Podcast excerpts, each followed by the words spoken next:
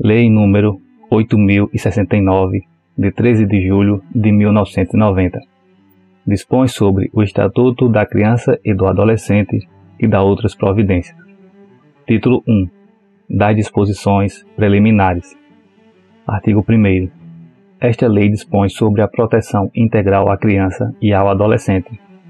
Artigo 2 Considera-se criança, para os efeitos desta lei, a pessoa até 12 anos de idade incompletos, e adolescente, aquela entre 12 e 18 anos de idade. Parágrafo único.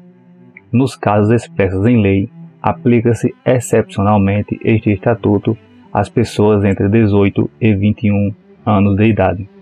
Artigo 3 A criança e o adolescente gozam de todos os direitos fundamentais inerentes à pessoa humana, sem prejuízo da proteção integral de que trata esta lei, assegurando-se-lhes, por lei ou por outros meios, todas as oportunidades e facilidades a fim de lhes facultar o desenvolvimento físico, mental, moral, espiritual e social em condições de liberdade e de dignidade. Parágrafo único.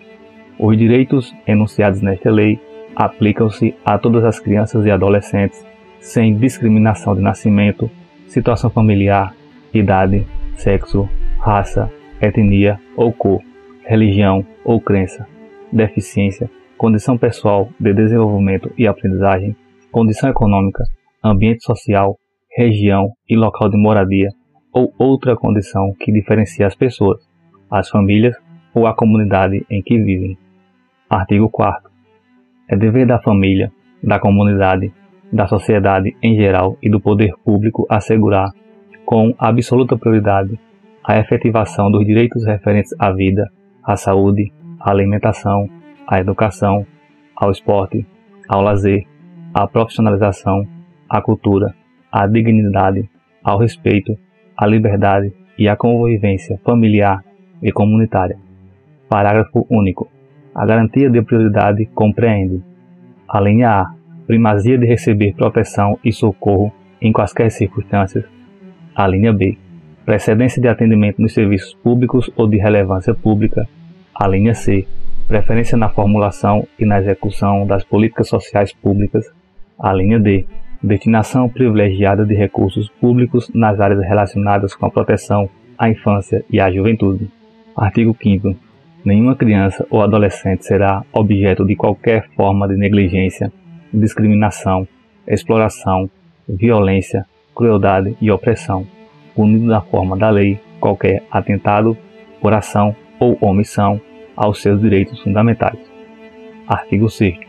Na interpretação desta lei, levar-se em conta os fins sociais a que ela se dirige, as exigências do bem comum, os direitos e deveres individuais e coletivos e a condição peculiar da criança e do adolescente como pessoas em desenvolvimento. Título 2 dos direitos fundamentais. Capítulo 1 do direito à vida e à saúde. Artigo 7 A criança e o adolescente têm direito à proteção à vida e à saúde, mediante a efetivação de políticas sociais públicas que permitam o nascimento e o desenvolvimento sadio e harmonioso em condições dignas de existência. Artigo 8 É assegurado a todas as mulheres o acesso aos programas e às políticas de saúde da mulher e de planejamento reprodutivo e, às gestantes, nutrição adequada, atenção humanizada à gravidez, ao parto e ao puerpério e atendimento pré-natal, perinatal e pós-natal integral no âmbito do Sistema Único de Saúde. Inciso 1. O atendimento pré-natal será realizado por profissionais da atenção primária. Inciso 2. Os profissionais de saúde de referência da gestante garantirão sua vinculação no último trimestre da gestação ao estabelecimento em que será realizado o parto, garantido o direito de opção da mulher. Inciso 3. Os serviços de saúde onde o parto for realizado assegurarão às mulheres e aos seus filhos recém-nascidos auto-hospitalar responsável e contra-referência na atenção primária, bem como acesso a outros serviços e a grupos de apoio à amamentação. Inciso 4 incube ao poder público proporcionar assistência psicológica à gestante e à mãe no período pré e pós-natal, inclusive como forma de prevenir ou minorar as consequências do estado puerperal. Inciso 5. A assistência referida no inciso 4 deste artigo deverá ser prestada também a gestantes e mães que manifestem interesse em entregar seus filhos para adoção, bem como as gestantes e mães que se encontrem em situação de privação de liberdade. Inciso 6. A gestante e a parturiente têm direito a um acompanhante de sua preferência durante o período do pré-natal, do trabalho de parto e do pós-parto imediato. Inciso 7. A gestante deverá receber orientação sobre alimento materno, alimentação complementar saudável e crescimento e desenvolvimento infantil, bem como sobre formas de favorecer a criação de vínculos afetivos e de estimular o desenvolvimento integral da criança. Inciso 8. A gestante tem direito a acompanhamento saudável durante toda a gestação e a parto natural cuidadoso, estabelecendo-se a aplicação de cesariana e outras intervenções cirúrgicas por motivos médicos. Inciso 9. A atenção primária à saúde fará a busca ativa da gestante que não iniciar ou que abandonar as consultas de pré-natal, bem como da puérpere que não comparecer às consultas pós-parto. Inciso 10. Incube ao poder público garantir a gestante e a mulher com filho na primeira infância que se encontrem sob custódia em unidade de privação da liberdade, ambiência que atenda às normas sanitárias e assistenciais do Sistema Único de Saúde para o acolhimento do filho, em articulação com o sistema de ensino competente, visando ao desenvolvimento integral da criança. Artigo 8a. Fica instituída a Semana Nacional de Prevenção da Gravidez na Adolescência, a ser realizada anualmente na semana que inclui o dia 1 de fevereiro com o objetivo de disseminar informações sobre medidas preventivas e educativas que contribuam para a redução da incidência da gravidez na adolescência. Parágrafo único. As ações destinadas a efetivar o dispositivo no caput deste artigo ficarão a cargo do poder público em conjunto com organizações da sociedade civil e serão dirigidas prioritariamente ao público adolescente. Artigo 9 o poder público, as instituições e os empregadores propiciarão condições adequadas ao aleitamento materno, inclusive aos filhos de mães submetidas à medida privativa de liberdade. Inciso 1. Os profissionais das unidades primárias de saúde desenvolverão ações sistemáticas, individuais ou coletivas, visando ao planejamento, a implementação e a avaliação de ações de promoção, proteção e apoio ao aleitamento materno e alimentação complementar saudável de forma contínua. Inciso 2. Os serviços de unidade de terapia intensiva neonatal deverão dispor de banco de leite humano ou unidade de coleta de leite humano. Artigo 10. Os hospitais e demais estabelecimentos de atenção à saúde de gestantes, públicos e particulares, são obrigados a: Inciso 1. Manter registro das atividades desenvolvidas através de prontuário individuais pelo prazo de 18 anos. Inciso 2. Identificar o recém-nascido mediante o registro de sua impressão plantar e digital e da impressão digital da mãe, sem prejuízo de outras formas normatizadas pela autoridade administrativa competente. Inciso 3.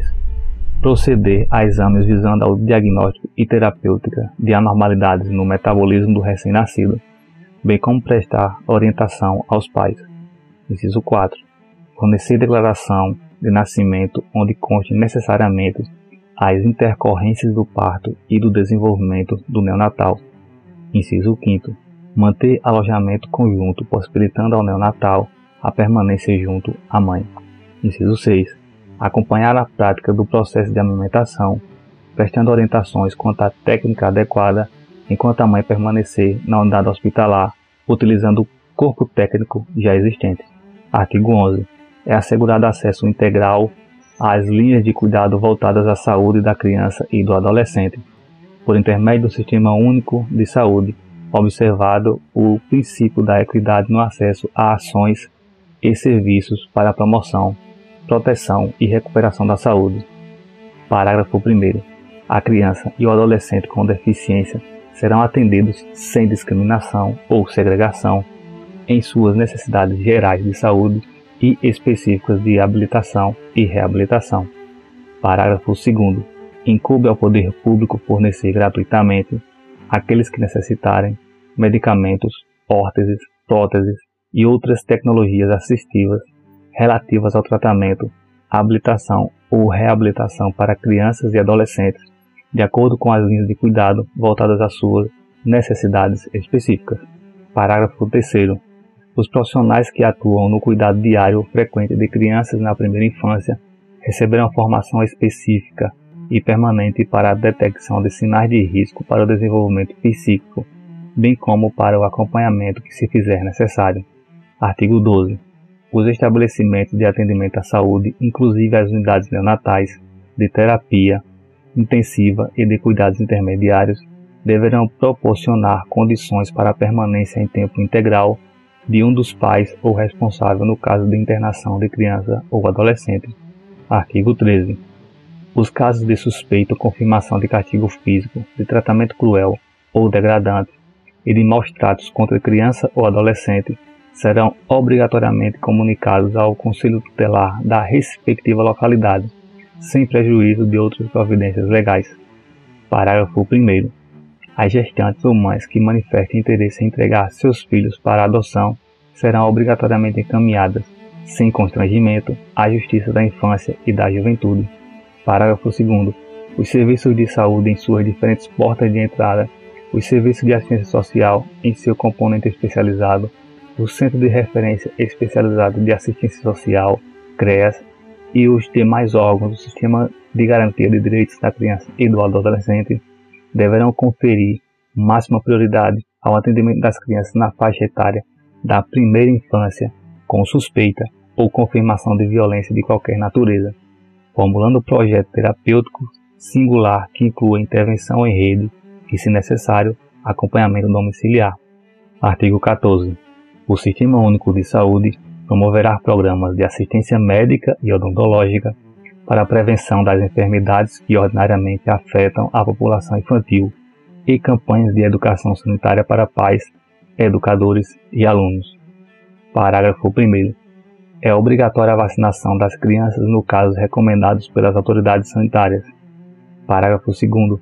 O Sistema Único de Saúde promoverá a atenção à saúde bucal das crianças e das gestantes de forma transversal, integral e intersetorial com as demais linhas de cuidado direcionadas à mulher e à criança. Parágrafo 3. A atenção odontológica à criança terá função educativa protetiva e será prestada, inicialmente, antes de o bebê nascer, por meio de aconselhamento pré-natal e, posteriormente, no sexto e no décimo segundo ano de vida, com orientação sobre saúde bucal. Parágrafo 4. A criança com necessidade de cuidados odontológicos especiais será atendida pelo Sistema Único de Saúde. Parágrafo 5 É obrigatória a aplicação a todas as crianças, nos seus primeiros 18 meses de vida, de protocolo ou outro instrumento construído com a finalidade de facilitar a detecção, em consulta pediátrica, de acompanhamento da criança, de risco para o desenvolvimento psíquico. Capítulo 2 Do direito à liberdade, ao respeito e à dignidade. Artigo 15. A criança e o adolescente têm direito à liberdade, ao respeito e à dignidade como pessoas humanas em processo de desenvolvimento e como sujeitos de direitos civis, humanos e sociais garantidos na Constituição e nas leis. Artigo 16. O direito à liberdade compreende os seguintes aspectos: inciso 1. Ir, vir e estar nos logradouros públicos e espaços comunitários, ressalvadas as restrições legais. Inciso 2 opinião e expressão. Inciso 3. Crença e culto religioso. Inciso 4. Brincar, praticar esportes e divertir-se. Inciso 5. Participar da vida familiar e comunitária sem discriminação. Inciso 6. Participar da vida política na forma da lei. Inciso 7. Buscar refúgio, auxílio e orientação. Artigo 17. O direito ao respeito consiste na inviolabilidade da integridade física, psíquica e moral da criança e do adolescente, abrangendo a preservação da imagem, da identidade, da autonomia, dos valores, ideias e crenças dos espaços e objetos pessoais. Artigo 18. É dever de todos velar pela dignidade da criança e do adolescente, pondo-os a salvo de qualquer tratamento desumano, violento, aterrorizante, vexatório ou constrangedor. Artigo 18-A. A criança e o adolescente têm direito de ser educados e cuidados sem o uso de castigo físico ou de tratamento cruel ou degradante, como formas de correção, disciplina, educação ou qualquer outro pretexto pelos pais, pelos integrantes da família ampliada, pelos responsáveis, pelos agentes públicos executores de medidas socioeducativas ou por qualquer pessoa encarregada de cuidar deles, tratá-los, educá-los ou protegê-los. Parágrafo único. Para os fins desta lei, considera-se, inciso 1, castigo físico, ação de natureza disciplinar ou punitiva aplicada com o uso da força física sobre a criança ou adolescente que resulte em a linha A, sofrimento físico ou a linha B, lesão. Inciso 2, tratamento cruel ou degradante, conduta ou forma cruel de tratamento em relação à criança ou adolescente que a linha A humilhe ou a linha B ameace gravemente ou a linha C ridicularize. Artigo 18b os pais, os integrantes da família ampliada, os responsáveis, os agentes públicos executores de medidas socioeducativas ou qualquer pessoa encarregada de cuidar de crianças e de adolescentes, tratá-los, educá-los ou protegê-los, que utilizem castigo físico ou tratamento cruel ou degradante como forma de correção, disciplina, educação ou qualquer outro pretexto estarão sujeitos, sem prejuízo de outras sanções cabíveis, as seguintes medidas que serão aplicadas de acordo com a gravidade do caso. Inciso 1. Encaminhamento a programa oficial ou comunitário de proteção à família. Inciso 2. Encaminhamento a tratamento psicológico ou psiquiátrico. Inciso 3. Encaminhamento a cursos ou programas de orientação. Inciso 4. Obrigação de encaminhar a criança a tratamento especializado. Inciso 5. Advertência. Parágrafo único. As medidas previstas neste artigo serão aplicadas pelo Conselho Tutelar sem prejuízo de outras providências legais.